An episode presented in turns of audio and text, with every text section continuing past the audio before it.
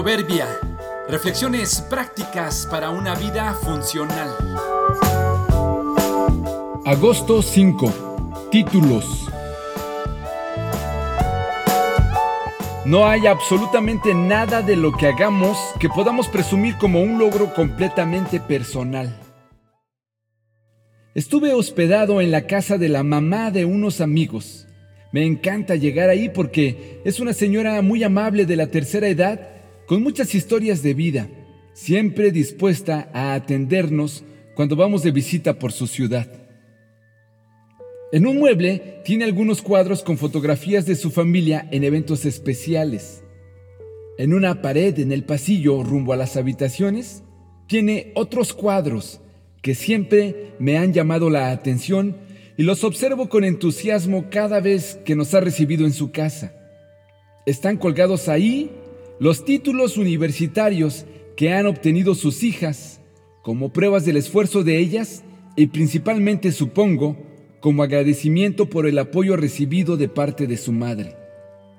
Los títulos de los hijos entregados a los padres para que ellos los conserven y los exhiban es una tradición en algunas familias. Es una señal familiar que se vuelve pública de los hijos diciendo, gracias por creer en mí y sustentarme en este viaje. Aquí la prueba de que lo logramos juntos. Claro está que el hecho de que un hijo no entregue su título no significa que no esté agradecido. Algunos lo demuestran de otras formas. Pero me llamó la atención esta forma visible que encontró esta familia.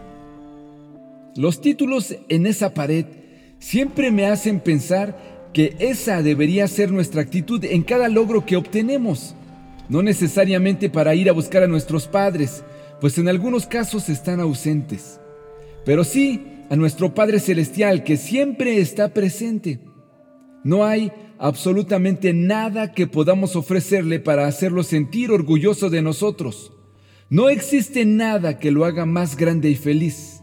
En realidad, todo le pertenece y es sustentador de todos. Aún así, es perfectamente adecuado ofrecerle todos nuestros logros.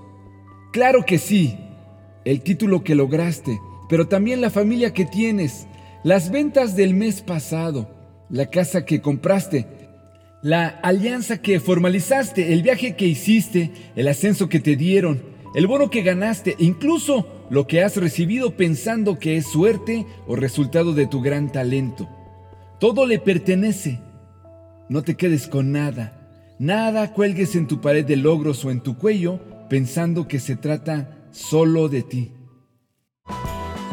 Todo lo que es bueno y perfecto es un regalo que desciende a nosotros de parte de Dios nuestro Padre, quien creó todas las luces de los cielos.